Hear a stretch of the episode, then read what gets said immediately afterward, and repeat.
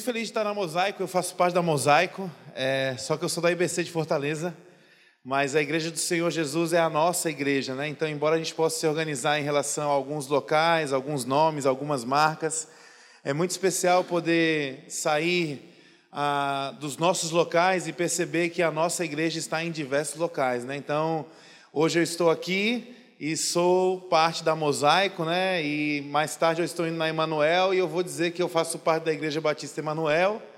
E daqui dois dias eu vou na Ponte e eu vou dizer eu sou Johan, faço parte da Ponte, é, porque é muito lindo perceber que o movimento de Jesus ele é um movimento que te coloca em casa. É, em diferentes lugares com diferentes pessoas, né? Então, eu fico muito feliz de estar com o Rodrigo. Conheço o Rodrigo há mais de 12 anos. Então, se você quiser saber algum podre do seu pastor, a gente pode jantar depois do culto e a gente conversa. Muito feliz de estar com o Osmar aqui, né? Pastor Osmar, da Igreja Batista Central de Fortaleza. O Osmar tá pastor, está pastoreando jovens. E aí, nessa, nesse desafio de pastorear jovens, é, o Osmar está querendo conhecer né, igrejas relevantes, conhecer movimentos relevantes. E aí eu falei assim: Osmar, eu vou te levar é, na melhor igreja da América Latina em linha reta, lá em Recife. Osmar, quando você diz assim para o povo de Recife, melhor da América Latina, eles vibram assim. Recife tem o melhor hambúrguer da América Latina, os caras vibram. Não pode ser do mundo, não pode ser do Brasil, tem que ser da América Latina. Então, vai pegando as dicas aí. E aí, se você quer incrementar, você diz que é em linha reta que também eles vibram com essa história de linha reta, depois você vai descobrir o porquê. Gente, eu queria é, partilhar com vocês. É, o culto termina seis e meia aqui, né? Amém, gente? Seis e meia? Amém. Alguém quer ir para casa mais cedo? Bom, eu queria partilhar com vocês algumas reflexões que eu tenho feito é, acerca da nossa, do nosso movimento enquanto igreja. E o tema da minha mensagem hoje é Filhos em Cristo ou Discípulos em Crise. Filhos em Cristo ou discípulos em crise. Eu não sei se você se espantou, meu intuito hoje aqui não é falar sobre a política, mas eu confesso para você que eu fiquei um pouco assustado quando eu vi a reação dos cristãos ah, na tentativa de convencer as pessoas ou divulgar para as pessoas quem era a sua opção política é, eu fiquei assustado. Eu nunca recebi tantos versículos de cristãos no meu WhatsApp para falar de um candidato. Isso me assustou muito. Eu nunca percebi crente em Cristo Jesus brigando tanto com as pessoas em prol de uma pessoa que nunca vai brigar por você, seja ela da esquerda ou da direita. Eu fiquei um pouco assustado com isso. E eu queria te estimular, né? Infelizmente, nós vamos ter aí mais um momento é, de ter que ir para as urnas, e eu digo infeliz, infelizmente não porque eu não sou a favor da democracia, pelo contrário, mas eu digo infelizmente porque eu acho que a gente vai protelar mais alguns dias de poder provar que quem briga com o outro, quem deixa de seguir o outro, quem ah, cria inimizade com a família, em prol de um movimento político, você não é nem da esquerda nem da direita, você é das cavernas, né? Então você deveria voltar para as cavernas porque ah, você não evoluiu ainda. Mas eu, eu não queria que a gente tivesse segundo turno, porque eu acho que a gente vai protelar isso. Em tendo um segundo turno, eu queria te estimular a que você pudesse escolher o seu candidato, amém. Que você pudesse colocar no grupo da tua família, se você quiser, no teu Instagram. Faz o que você quiser fazer com o seu candidato. Mas eu queria te estimular, em nome de Jesus, a jamais usar essa palavra para apontar para um homem que não for o Senhor Jesus Cristo. Essa palavra aqui não diz respeito a nenhum outro homem. E o povo de Deus não tem autoridade para usar dessa palavra para apontar para nenhum outro homem que não seja o Cristo. Você pode falar de política, você pode falar do seu candidato, você pode até brigar com a sua família, mas em nome de Jesus, não use da igreja de Jesus, não use da palavra de Cristo para apontar para homens, por favor. Eu percebo que a gente anda em crise não só por conta disso. E para falar de crise, eu faço um exercício constantemente, porque eu percebo que eu, pelo menos, o Johan, é, quando ele entra num ambiente, numa igreja que tem ar-condicionado, eu já começo a ter crise de fé. faço parte de uma igreja em Fortaleza que tem uma tenda. E lá não tem ar-condicionado. Então você começa a transpirar desde a hora que você chega até a hora que você sai. Você está suando, né? Então, um crente da IBC, quando ele entra numa igreja, não se importa, não, não chegou nem na teologia da igreja, tem um ar-condicionado, a gente já começa a ficar em crise. Será que Deus quer me trazer para cá, né? Então, existe uma crise que me toma conta de quando em quando, e essa crise é a crise do conforto. Eu me pego muitas vezes querendo exercer a minha fé e querendo basear a minha fé, ou querendo responder acerca da minha fé na base do conforto. Como assim, eu não entendi. Há 15 anos eu faço parte de um ministério que se reúne ah, na beira-mar de Fortaleza toda segunda-feira e a gente reúne uma média de 300, 400, 500 pessoas. E minha tendência é olhar e dizer assim: puxa, eu faço parte de um ministério há 15 anos. Eu me reúno todas as segundas e eu reúno 500 pessoas. Eu tenho uma média de oito pessoas que aceitam a Jesus nas reuniões. Eu sou líder de um ministério de adolescentes, eu tenho lá 170 adolescentes. Ah, toda semana eu estou pregando na beira-mar, eu falo na minha igreja, eu tenho a chance de, de quando em quando numa escola.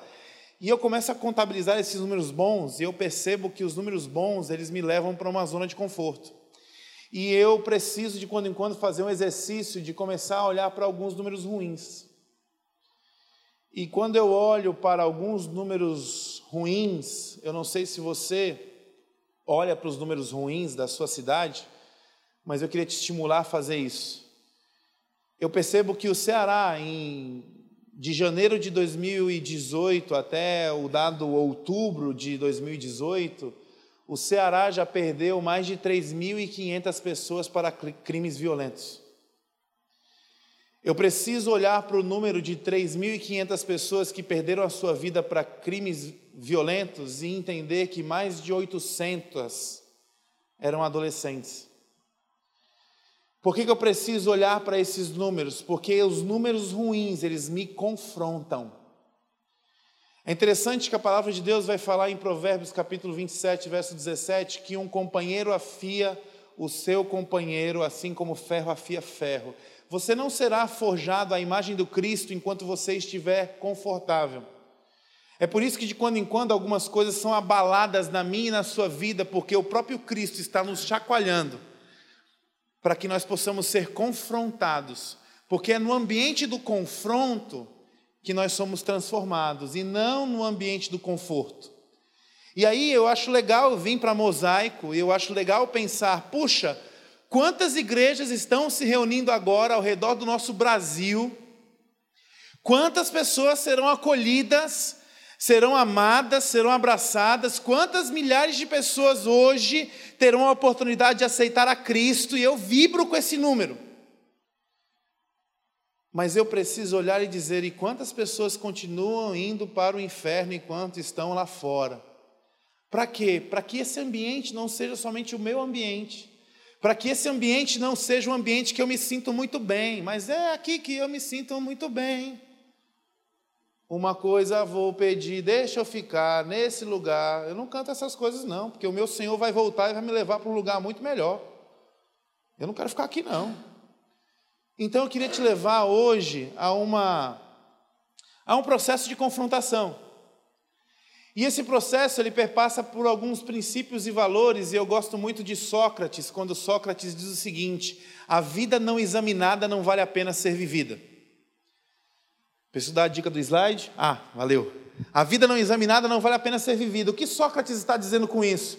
Sócrates está dizendo que quando eu e você nós não pausamos a nossa própria vida para encarar aquilo que nos confronta quando eu e você nós não paramos para olhar na nossa vida aquilo que nos causa dor, quando eu e você nós não paramos de quando em quando para avaliar como nós estamos de fato, isso não significa gerenciar o seu Instagram, ver quantas curtidas você tem, ver quanto você é popular. Quando eu e você nós não paramos de quando em quando para examinar como nós estamos de fato, como estão as pessoas ao nosso redor de fato, para onde nós estamos indo de fato, nós já estamos jogando a nossa vida no lixo. Nesse sentido, eu percebo que a igreja está em crise, porque a igreja está muito animada em se agarrar aos números bons, sem avaliar as consequências dos números ruins. Como assim, Senhor? Não entendi. Nós somos ah, uma igreja brasileira que tem crescido exponencialmente em relação à plantação de igrejas. A Mosaico é uma igreja plantada recentemente, tem dois anos e um pouquinho, né? Três? Dois anos e meio. Nós temos N igrejas sendo plantadas no Brasil, crescendo, e você pode dizer assim: olha aí, Johan, que número bonito. Nós podemos dizer que a bancada evangélica está crescendo na, em Brasília, e você pode dizer: olha aí, Johan, que número bonito, a igreja está avançando. Eu não sei se a igreja está avançando, porque eu nunca vi tanta igreja nascendo, tanta igreja crescendo, tanta igreja expandindo, eu nunca vi tanto político crente no meio da bancada, e ao invés do número da corrupção diminuir, só aumenta, ao invés do número da violência diminuir, só aumenta, ao invés do número da desigualdade social diminuir, só aumenta. Então eu acho que nós estamos em crise. E aí eu queria te levar a examinar um pouco a tua vida e a tua fé para você poder compreender isso. E Johan, eu não gosto de Sócrates porque ele não era evangélico. Tá bom, então vamos falar de provérbios. Tem aí, pessoal da mídia? Quem examina cada questão com cuidado prospera, e feliz é aquele que confia no Senhor. A prosperidade, ela, ela é uma prerrogativa de uma coragem de examinar cada questão com cuidado. Isso não é uma prova. Cada questão significa olhe para a sua vida com muito cuidado, examine a sua vida, examine a sua fé. E eu percebo que nós estamos um pouco perdidos, e eu quero fazer uma reflexão com vocês hoje, e a reflexão é: filhos em Cristo ou discípulos em crise? Você sabe o que Jesus veio fazer nessa terra quando Jesus veio para cá? Eu percebo que muita gente diz assim: eu sei o que Jesus veio fazer, mas toda a nossa vida é baseada num preceito daquilo que Jesus não veio fazer. Existem pessoas que vivem achando que Jesus veio para essa terra para tirar o homem do inferno e colocar o homem no céu. Existem pessoas que acham que Jesus veio para a terra e ele morreu numa cruz para solucionar um problema de lugar. A humanidade tomou um curso errado, estava indo para um lugar ruim. Jesus vem e morre numa cruz para poder garantir que uma parte dessa humanidade possa, ao invés de errar o lugar, acertar o lugar. É do tipo assim: o cara estava indo para o banheiro e estava indo para o banheiro feminino. E aí Deus se preocupou e disse: Jesus morre numa cruz para que dos dez que estão indo entrando no banheiro feminino, três possam dizer: vixe, aqui é o banheiro errado, eu vou para outro banheiro. Jesus não veio resolver uma questão de lugar. Jesus não veio para cá, para a terra, não morreu no meio no seu lugar para nos tirar do inferno e nos colocar no céu. Jesus não veio com essa missão, a missão é outra. E qual é a missão em si? João 14,6 vai nos dizer o seguinte: Eu sou o caminho, a verdade e a vida, e ninguém vem ao Pai. A Bíblia não diz o seguinte: Eu sou o caminho, a verdade e a vida, e ninguém deixa de ir ao inferno a não ser por mim. Jesus não diz eu sou o caminho, a verdade e a vida, e ninguém vai ao céu a não ser por mim. Jesus veio, e no que veio, veio cumprir uma missão, e a missão é nos levar para o Pai. Aqui nós temos dois dilemas e duas crises. A primeira é a relação, a segunda é o Pai. Nós temos duas crises, e eu vou te mostrar o porquê. Jesus começa a jantar com um homem corrupto chamado Zaqueu, em Lucas capítulo 19. E no, em Lucas capítulo 19, verso 10, depois que Zaqueu se arrepende da sua vida pregressa, depois que ele entende que ele precisa mudar de vida, e ele se propõe a restituir as pessoas que ele havia roubado, Jesus olha para Zaqueu e diz assim: A salvação chegou nessa casa, o filho do homem veio buscar e achar o que estava perdido. Ele falou isso para quem, gente? Ele falou isso para quem? Ele estava jantando com Zaqueu, Zaqueu se arrependeu, foi salvo. Jesus falou assim: a salvação chegou nessa casa, pois o filho do homem veio buscar e achar o que estava perdido. Ele falou isso para quem? Para quem, gente? Para Zaqueu. Se ele falou para Zaqueu, Zaqueu estava onde? Na frente dele. Onde é que você quer chegar com isso, Johan? É que muitas vezes nós lemos esse versículo e ao invés de lermos o que, nós lemos quem. Porque o filho do homem veio buscar e achar quem estava perdido. E nós gostamos de ler o quem estava perdido, e aqui eu não estou brigando por uma, por uma forma de dizer, mas eu estou brigando por uma incompreensão do que é dito. É que quando você lê quem estava perdido, sabe quem se perdeu? Eu. Jesus veio para ressignificar e resgatar uma relação minha com o meu Pai. Esse é um grande desafio. O primeiro desafio é a relação. Porque a relação que eu quero estabelecer com Deus, da minha natureza pecaminosa, é que eu sou o preferido de Deus. É que o quem da relação sou eu. É que o que Deus vai fazer numa cruz só tem a ver comigo. É que Deus se importa mais comigo do que com qualquer outro.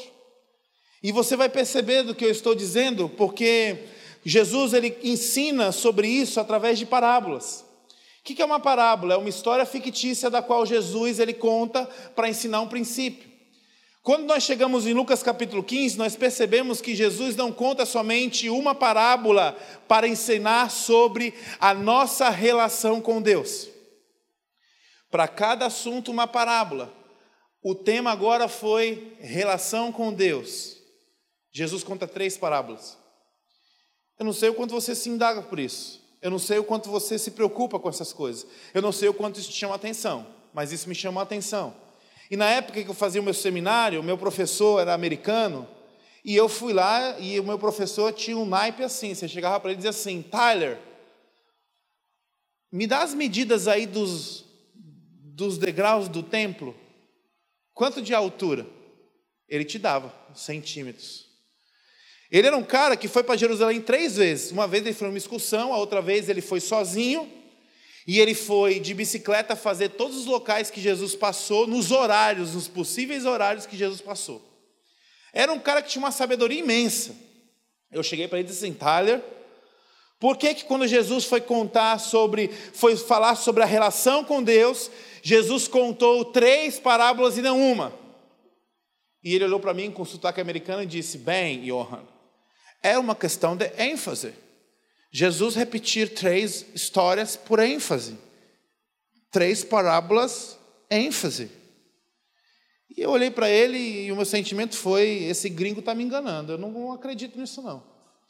Quer dizer que Jesus contou três histórias e essas histórias são as mesmas histórias e Jesus repetiu três histórias e a repetição é ênfase? Eu não me convenci disso.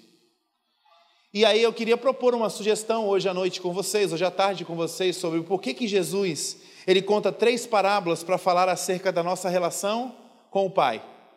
Primeira coisa, porque eu acho que relação com o Pai é muito complexo. Segunda coisa, porque eu acho que por ser complexo, as pessoas não entenderiam contando-se só uma história. Vocês que já têm filho, ou vocês que terão filhos, vocês podem descobrir que vai chegar uma fase do filho, entre 4, 5 e 6 anos de idade, que o seu filho vai fazer para você uma média de 800 perguntas por dia. Pai, como é que o microfone sem fio funciona? Teu filho tem quatro anos. Você vai chegar para o seu filho e dizer assim: Não, meu filho, é porque nós temos uma frequência via rádio, tem um emissor de um sinal ali atrás, e o emissor do sinal da frequência via rádio, via rádio tal, frequência tal, ele emite ali, e nós temos aqui um, um receptor do sinal. Você, você acha que seu filho vai entender alguma coisa? Não. Seu filho tem quatro anos, papai, como é que funciona o microfone sem fio? Filhinho, existe um fio invisível, que um anjinho colocou um pozinho invisível e você não está vendo o fio. Você está fazendo o quê? Mentindo para a criança? Não, não estou mentindo para a criança. Eu estou começando. Fala, meu pai. Falei mentira, quase que eu caio. O inimigo é sujo. Eu estou falando para você que para ensinar uma criança, você precisa desenvolver uma didática lúdica. Para quando a criança começar a entender do ponto de vista lúdico, porque isso é uma, é uma linguagem que a criança entende, você vai dando outras respostas até levar a criança à compreensão de uma coisa mais complexa. Por que, que Jesus contou três histórias e não uma? Ao meu ver, Jesus contou três histórias porque aquelas pessoas não entendiam quem era o Pai. Elas nem sequer sabiam quem era Deus, quem era Deus. Elas nem sequer sabiam que havia uma relação. Você para para pensar e antes do Novo Testamento, do próprio Deus se tornando homem, o homem conhecia Deus por teofanias. O que significa isso? Manifestações sobrenaturais inexplicáveis. Deus era o sem-fio do Novo Testamento, se mostrando para crianças. Onde as crianças olhavam e diziam assim: como é que funciona se não tem fio? Deus era uma, um arbusto pegando fogo. Deus era uma coluna de fogo. Deus era uma voz do alto. Deus se manifestava com fumaça no templo, como fez com Isaías. Então o povo não tinha uma compreensão nem sequer de quem Deus era, muito menos do que Deus queria fazer com o povo. E aí Jesus está inserido num contexto que ele veio para descortinar para o povo quem Deus era. O povo não sabia quem Deus era, mas o povo tinha uma ideia de quem Deus era. E eu acho que quando Jesus conta três histórias, Jesus começa a contar histórias das quais o povo já tinha conhecimento. Vamos compreender agora isso. Lucas capítulo 15, Jesus conta três histórias. A primeira história, a história do pastor que tinha cem ovelhas. Esse pastor que tinha cem ovelhas, ele ao voltar para o seu aprisco no final do dia, na sua fazenda, ele faz uma contagem e percebe que das cem faltava uma. E Jesus conta nessa história que o pastor deixa as 99 e agora o nosso coração começa a palpitar. E ele deixa as 99 e o nosso coração palpita, porque agora o pastor, que na nossa cabeça é Deus, vai buscar a ovelha perdida. E por que, que o nosso coração palpita? O nosso coração palpita porque nós estamos achando que essa ovelha perdida sou eu. Oh, impressionante, ousado amor de Deus. Oh, que deixa, deixou as 99 desgraçadas, só para me encontrar. Nessa história, nós queremos ser ovelha perdida. Porque nós não entendemos qual é a relação que Deus quer estabelecer conosco. Nós achamos que nós somos os preferidos de Deus. E até aqui você é essa ovelha, eu sou essa ovelha, estamos lá adorando a Deus no meio de um arbusto escondido, né? Deus nos procurando, aí você diz assim: escala as muralhas, derruba as mentiras, me acha aqui.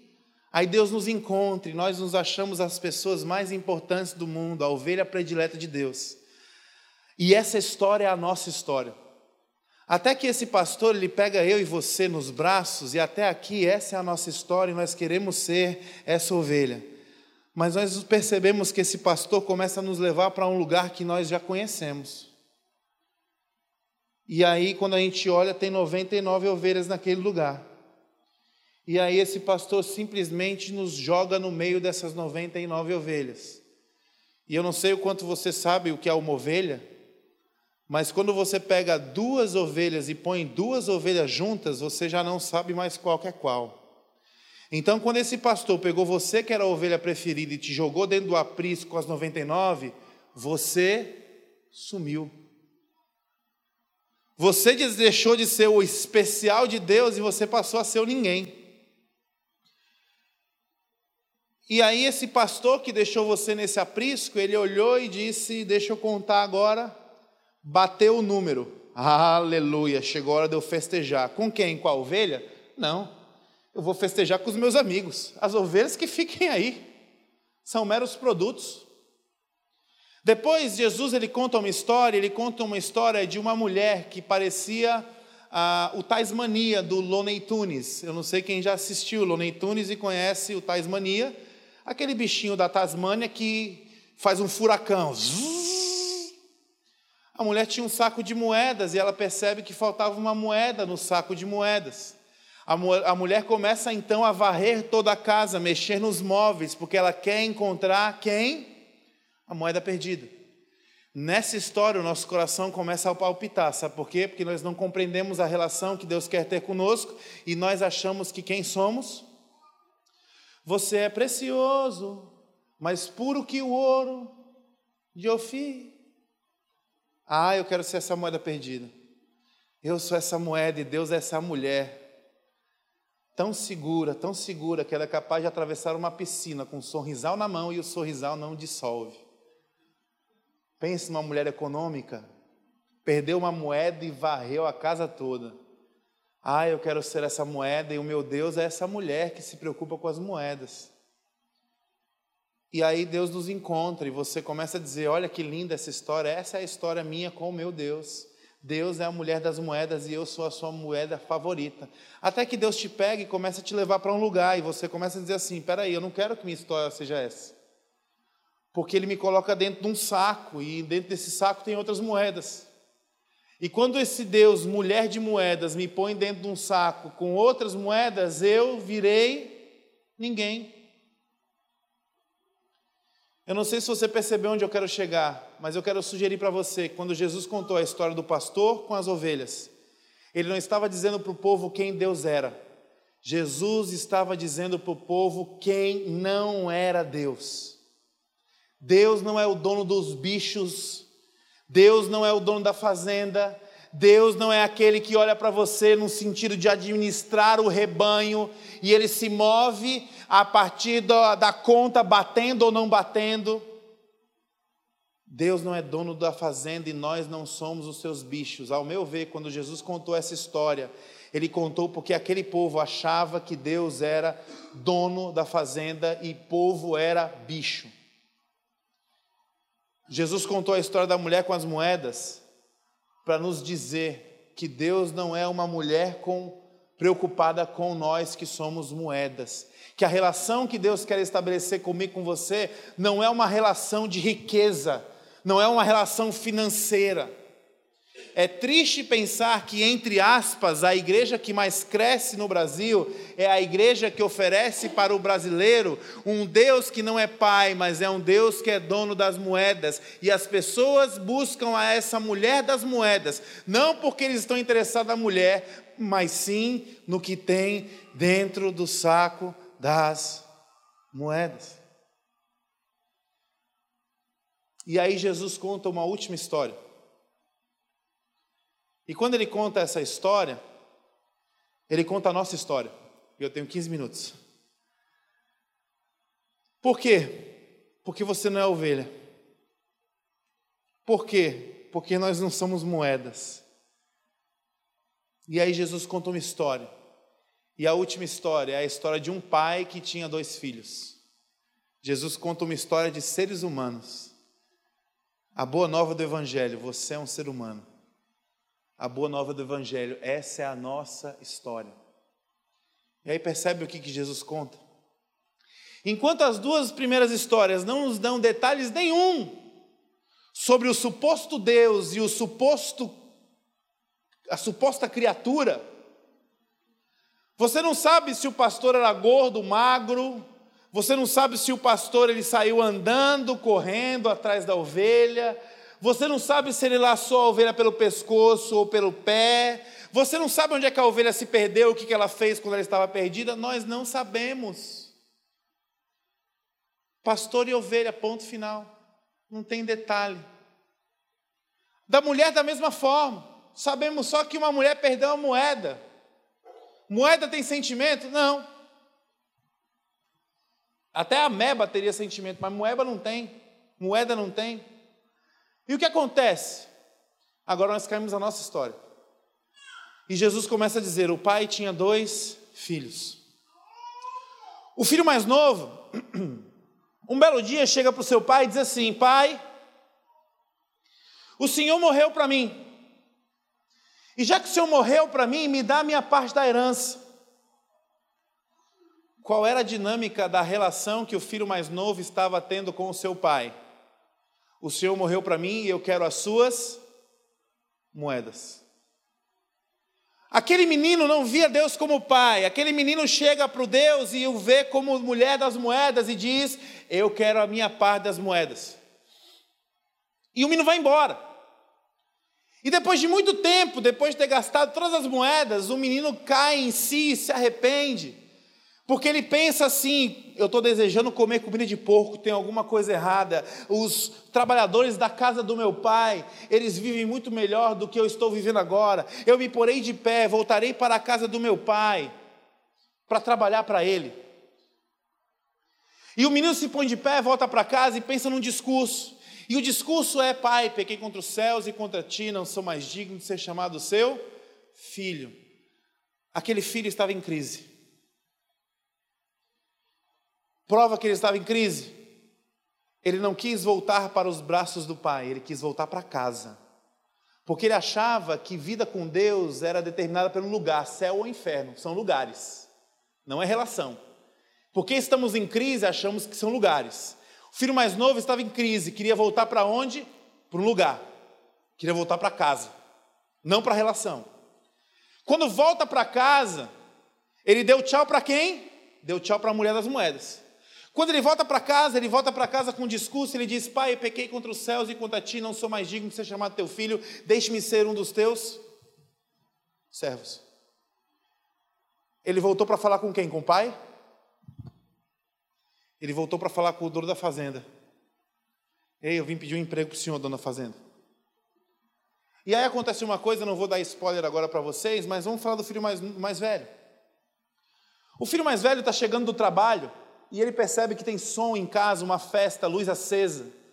E então ele é tomado por uma notícia que ele não esperava. A notícia é: o teu irmão que pegou todas as moedas do teu pai, voltou para casa, teu pai está dando uma festa para esse teu irmão. O filho mais velho estava em crise. A prova disso, ele não entra em casa. Porque a sua fé era de determinada pela base do lugar e não pela relação. Então ele achou que a questão de ficar fora do lugar denunciaria que ele não estava bem com seu pai. E ele fica fora. O pai vai buscar o filho mais velho. Quando ele vai buscar o filho mais velho, o filho mais velho tem algo a dizer para o pai. O filho mais velho olha para o pai e diz o seguinte: Todos esses anos eu tenho trabalhado para o Senhor como um escravo. Escravo é uma relação trabalhista que não recebe moedas. Esse teu filho gastou todas as moedas que o Senhor tinha com prostitutas.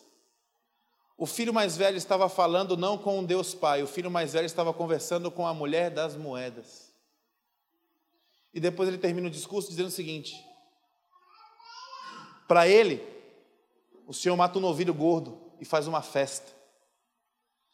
Para mim, nunca me deste um cabrito para celebrar com os meus amigos. Ele estava falando com quem nessa hora? Com o dono da fazenda. Essa história é a nossa história porque nós somos filhos em crise. Essa história é a nossa história porque nós achamos que o que Deus, que Deus veio fazer aqui é nos mudar de lugar e não resgatar a nossa relação. Quando Jesus diz para Zaqueu, eu vim buscar e achar o que estava perdido e não quem, é porque quem estava na frente de Jesus. Zaqueu, você está na minha frente, você não está perdido. Nós não estamos perdidos de Deus, Deus sabe exatamente onde estamos. O Filho do Homem veio buscar o que estava perdido. O que é então a relação que se perdeu? E aí, como é que ele faz isso? Aí nós vamos para o meio da história para terminar a pregação. O meio da história nos mostra quem Deus é. Ele não é o dono da fazenda. Ele não é a mulher das moedas. Quem Deus é? Deus é Pai. Deus é Pai. E a prova disso, quando o menino vem de longe, o pai dispara para correr e abraçar o seu filho. E o pastor Rodrigo, ele queria ter um nome, um sobrenome chamado Keller, porque ele é fã do Tim Keller. Quando ele vai para alguma conferência dos Estados Unidos, o Tim Keller tem que acionar uns, uns guarda-costas, porque o Rodrigo amedronta o Tim Keller. Quer tirar foto com o Tim Keller. A Paloma ora por isso, porque ele se desequilibra. E o Tim Keller escreve um livro chamado Deus Pródigo, que nos oferece uma perspectiva do que o pai fez. Por que, que o pai correu? Dono de uma fazenda tinha ao seu redor uma aldeia. A aldeia sobrevivia por conta da fazenda. Dono da fazenda tinha o respeito dos aldeões.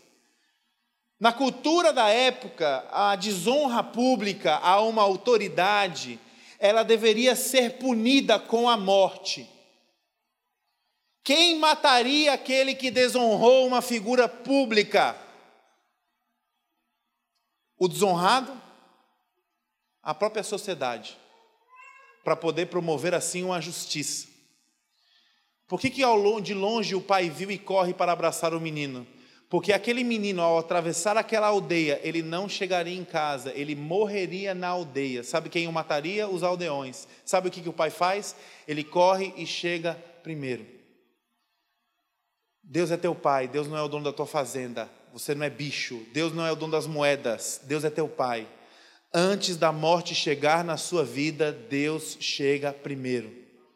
Não importa o que você fez, não importa o que você praticou, não importa onde você está, por mais que você mereça a morte, a vergonha e a condenação, Deus está sendo revelado pelo Cristo como um pai que se importa com você e ele chega primeiro, cara.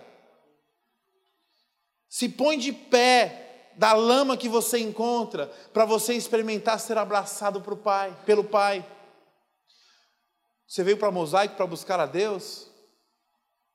Você veio para Mosaico porque Deus chegou primeiro.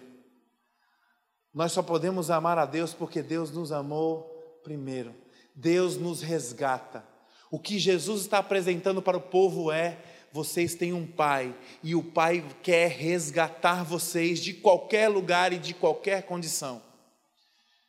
Depois que o pai abraça o seu filho, o pai olha para os servos e diz: ponham a melhor roupa nesse meu filho?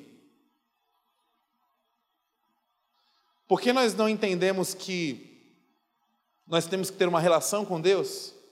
E por que a figura do pai é uma figura estranha para nós? Nós começamos a se emocionar nessa hora e nós achamos que põe a melhor roupa nesse meu filho é mimo. A gente começa a olhar e dizer assim: meu Deus, que história linda! Será que a roupa foi da Zara? Será que foi da Forever? Qual foi a marca dessa roupa? Deus é pai, Deus não é mãe. Não estou preterindo pai ou mãe, pelo contrário, o amor de Deus se manifesta de forma plena quando um ser humano ele tem um pai e ele tem uma mãe. O amor da mãe tem uma função, o amor do pai também tem uma função. Mas se essa história fosse sobre mãe, sabe o que aconteceria? A mãe correria, abraçaria o seu filho, olharia para a vila e diria assim: a primeira mocreia que encostar o dedo no meu filho eu mato agora. Mãe é mãe, pai é diferente. A mãe abraçaria o seu filho e diria assim: Filho, vamos para casa. Mamãe deixou, o menino saiu fazem 35 anos. Mamãe deixou o seu quarto do jeito que meu filho saiu. A coxa do Pikachu e a fronha do, do Digimon. Meu filho vai tomar o banho, vai cortar o cabelo e mamãe vai levar meu filho no shopping Rio Mar Recife para comprar a melhor roupa do shopping. É isso que mãe faz, e glória a Deus por isso, mas o pai não faz assim. Quando o pai olha para os servos e diz assim: ponham as minhas roupas sobre meu filho, o pai tem uma intenção. Sabe qual é a intenção? Você que tem filho pequeno, um dia você vai chegar na sua casa, uma filha, e você vai pegar a sua filha no seu closet, e ela vai estar calçada com os teus sapatos, as tuas roupas, e ela vai ter pega aquele teu batom que você idolatra, igual as, as católicas idolatram Maria, as evangélicas idolatram outras coisas, né?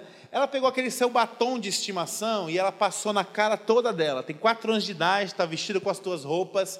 Qual é a mensagem que a tua filha está te transmitindo? Mamãe, eu quero ser igual a você. Quando o pai olha para os servos e diz: Ponham as minhas roupas sobre meu filho, o pai tem uma intenção. Eu quero que quando esse meu filho saia por aí, as pessoas não vejam quando as pessoas olharem para o meu filho, elas não verão meu filho, elas verão a mim. O Pai tem uma intenção. Nós fomos resgatados pelo Pai, porque o Pai quer nos restaurar. Restauração. Resgate e restauração. Por que, que o Pai quer me restaurar e te restaurar? Colocou a sandália nos pés, colocou as minhas roupas, o povo está se confundindo agora, achando que o meu filho sou eu. A missão não acabou ainda. Põe um anel no dedo desse meu filho. Aí as mulheres se emocionam. Meu Deus, será que foi da H Stern? Será que foi uma aliança da, da Vivara? Será que foi um solitário? Que pai generoso, que mimo lindo, que mimo lindo, não foi mimo. O anel significa poder. O anel significa responsabilidade. Na Jerusalém daquela época, se você visse um jumento e gostasse do jumento, disse assim: Meu irmão, que jumento, velho. Que jumento potente, deve ter uns quatro cavalos esse jumento aí, viu? Pelo porte desse jumento tem uns quatro cavalos. Quero comprar. O cara compra, compra, compra, compra mesmo, compra, compra agora, compra agora. Vamos fazer o contrato. Faz. O contrato não era assinado com uma caneta, o contrato era assinado com o estampar do selo do anel. O anel significava que nós teríamos poder para fazer coisas em nome de alguém. Quando o pai diz: Põe o anel no dedo do meu filho, porque o mundo está olhando para o meu filho e está me vendo, chegou a hora do meu filho ter poder para fazer coisas em meu nome. O pai quer nos responsabilizar. Se você foi resgatado por Deus, sabe qual é a intenção? Ele quer colocar novas vestes em você. Você precisa tirar os seus trapos imundos. Você precisa chegar até a coragem de dizer assim: Ei, Jesus, antes de o senhor botar uma roupa nova em mim, deixa eu dizer uma coisa: tem umas roupas meio sujas aqui.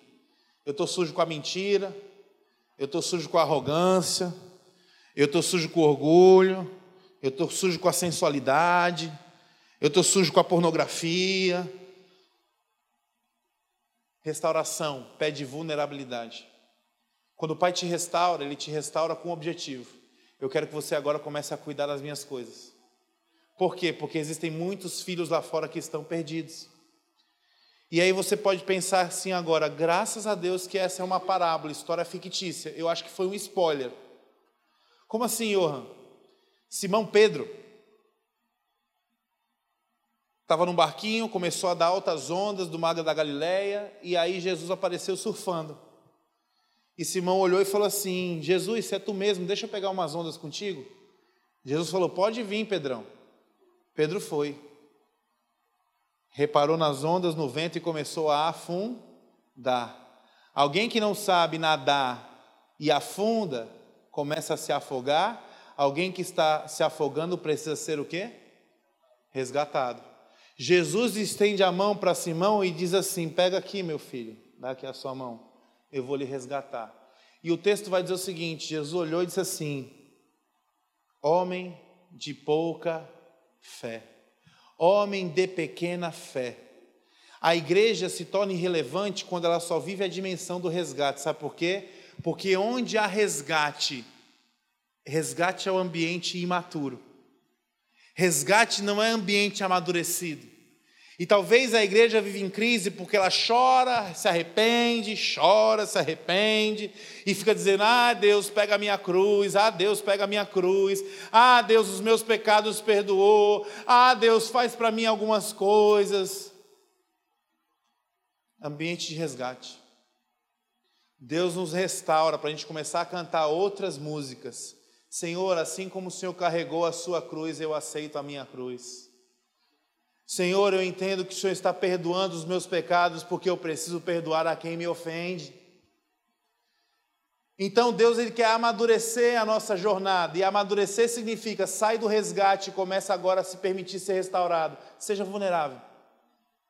E quando você for, você for vulnerável e restaurado, Deus vai dizer assim: agora eu quero te usar. Usar para quê? Para conseguir coisas para mim mesmo? Usar para quê?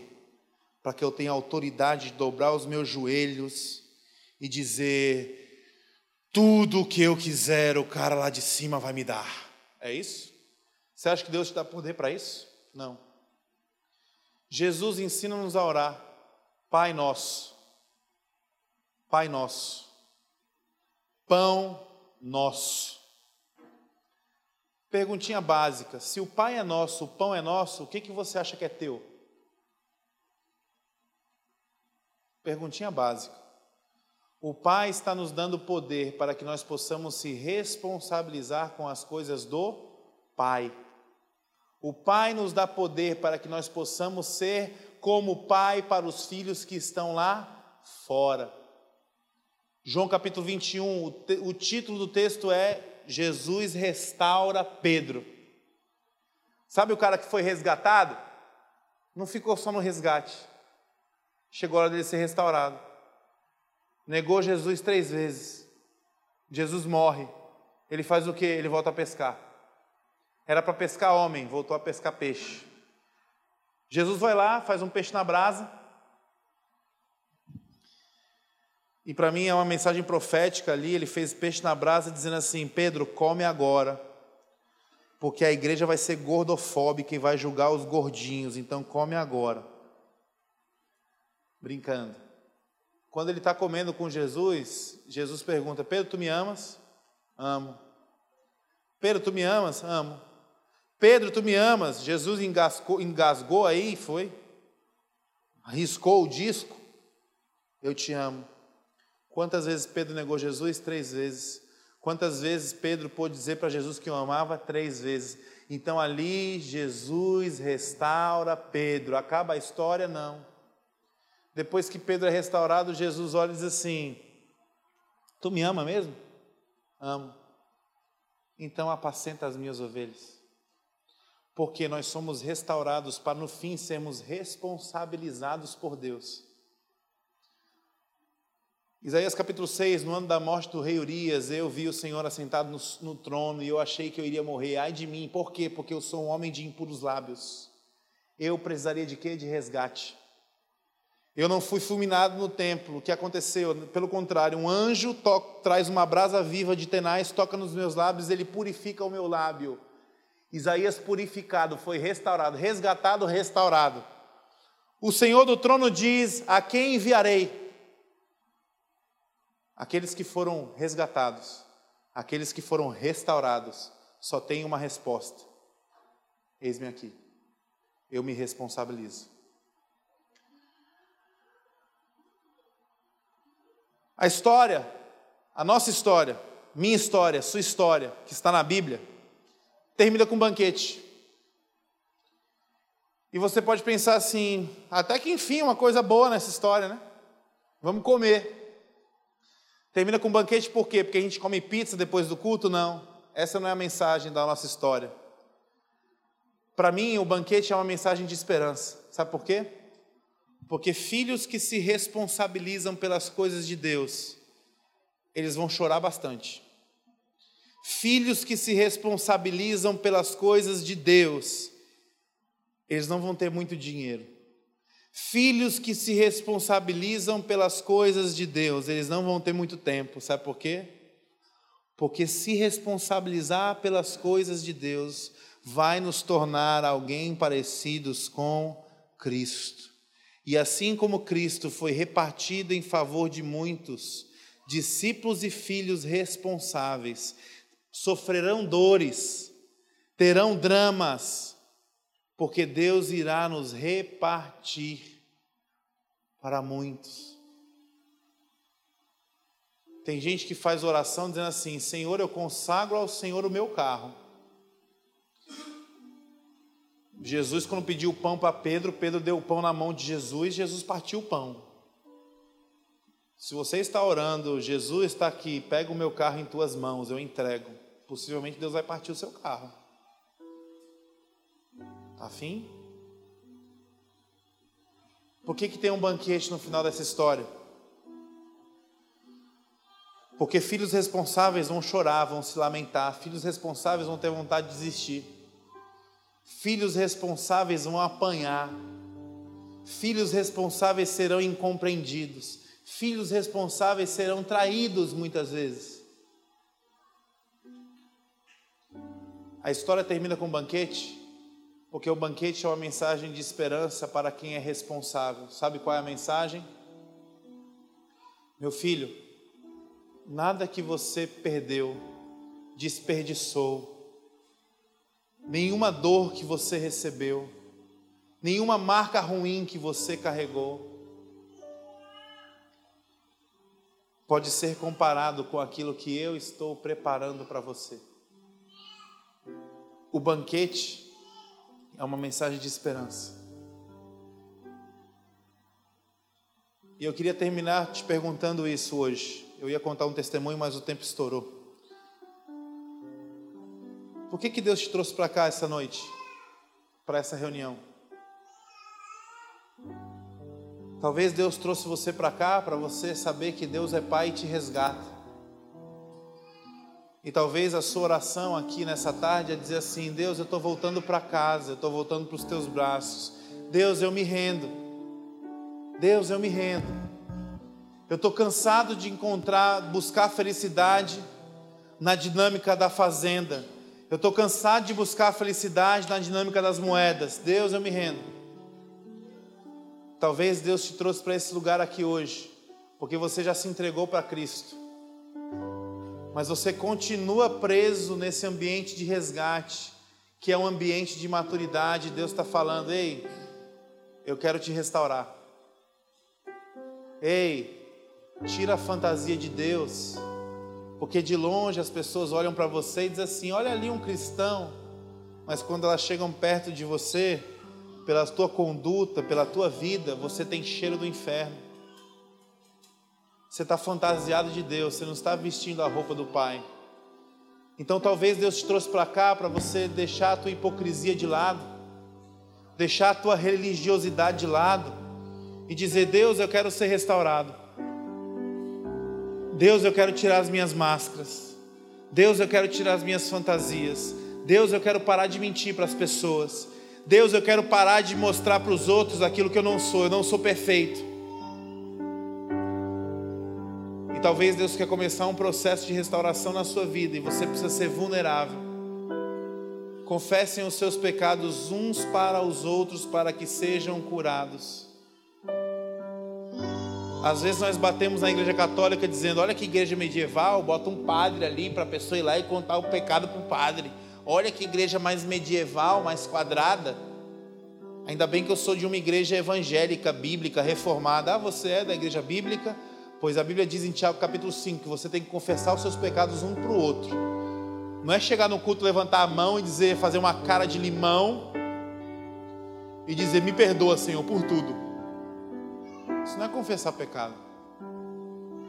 Talvez Deus te trouxe para cá para você começar a viver restauração na sua vida. Porque o mundo olha para você e ele continua vendo você mesmo. É capaz dele ver o inferno e não conseguir ver o Pai. E Deus está querendo te resgatar para colocar em você as vestes dele, para que quando você saia lá fora as pessoas possam olhar a você e enxergar o Pai. Ou talvez o Espírito te trouxe para cá porque você precisa se responsabilizar. Você já foi resgatado, você já foi restaurado, e agora chegou a hora de você receber um anel no seu dedo poder para fazer coisas em meu nome. Um cristão, ele não é maduro pela quantidade de Bíblia que ele leu. Um cristão, ele é maduro pela capacidade de demonstrar na sua vida aquilo que da palavra ele aprendeu. Você quer saber se alguém é maduro na fé? Quanto essa pessoa se responsabiliza pelas coisas do Pai? Uma viúva pobre ofertou tudo o que tinha, só tinha duas míseras moedas. Jesus olhou para essa situação e disse, no meio daqueles ricos, que quem fez a maior oferta foi a viúva pobre. Jesus não sabe fazer conta matemática, Johan? Porque se ele fizer a conta matemática, o que a viúva colocou no gasofilácio foi a menor parte. Jesus sabe fazer conta matemática. Tanto é que ele multiplicou pães e peixes para uma multidão e sobrou pão e peixe. Ele é muito bom em matemática. Mas a questão é que Jesus não olhou para o quanto a mulher colocou dentro do gasofilácio. A mulher fez a maior oferta porque Jesus estava olhando para o que ficou na mão da mulher. Quanto é que você precisa se responsabilizar pelas coisas de Deus? Quantos filhos estão lá fora sem a relação com o Pai? Porque nós, enquanto igreja, nós não nos responsabilizamos. Por que é que o Espírito de Deus te trouxe nesse lugar hoje? Eu queria que você respondesse essa pergunta. Fecha o teu olho, curva a tua cabeça. Nós vamos encerrar aqui agora.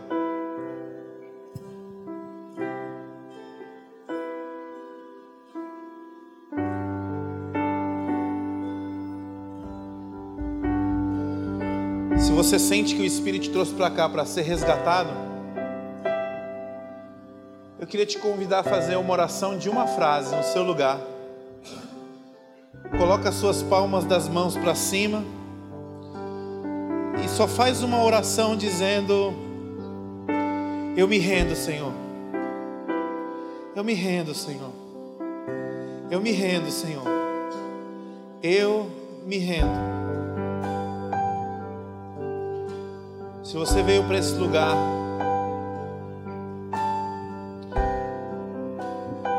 e o Espírito de Deus está te confirmando que você veio para cá porque você precisa de restauração, chega de usar fantasias.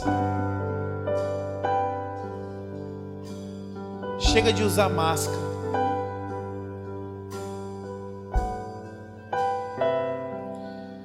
Com as suas mãos, com as palmas das mãos levantadas para o alto, a tua oração é: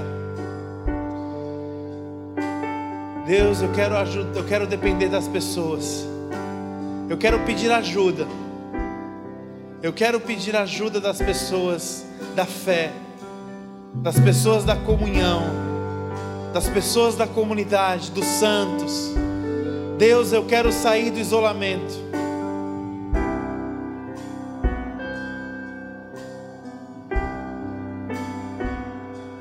E se o Espírito de Deus te trouxe para cá essa tarde, porque você já foi resgatado, já foi restaurado você entende que chegou a hora de você se responsabilizar mais pelas coisas do Pai do que pelas suas próprias coisas. Eu queria que você orasse no seu lugar dizendo: Deus, eis-me aqui, Senhor. Eis-me aqui, Senhor. Eis-me aqui, Senhor. Eis-me aqui, Senhor. Senhor, tudo que nós temos, tudo que nós somos, Senhor que o Senhor possa usar disso para mostrar para esse mundo que existe um Deus que é Pai e que Ele quer restabelecer uma relação comigo, contigo, com todos. Senhor, eu tenho muita dificuldade de abrir mão dos meus bens, do meu tempo, do meu conforto mas se o meu tempo, o meu conforto e os meus bens forem o preço que eu preciso pagar para ser um discípulo responsável,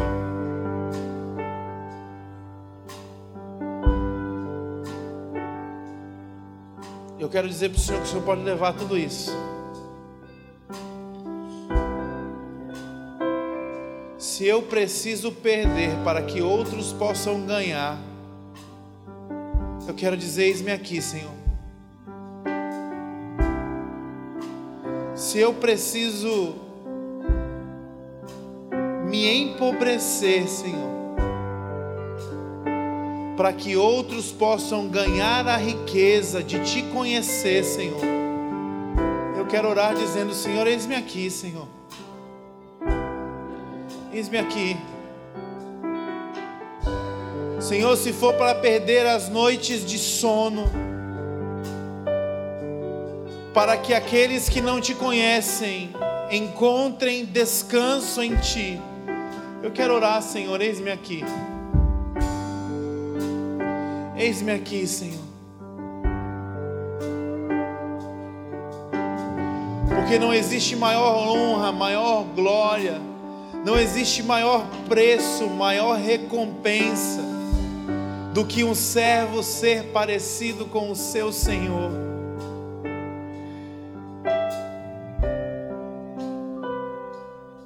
Cristo, o Senhor me ensinou que eu não vim para cá para conquistar esse mundo. O Senhor me ensinou que eu vim para cá para deixar esse mundo para trás. Então, eis-me aqui, Senhor. Eis-me aqui.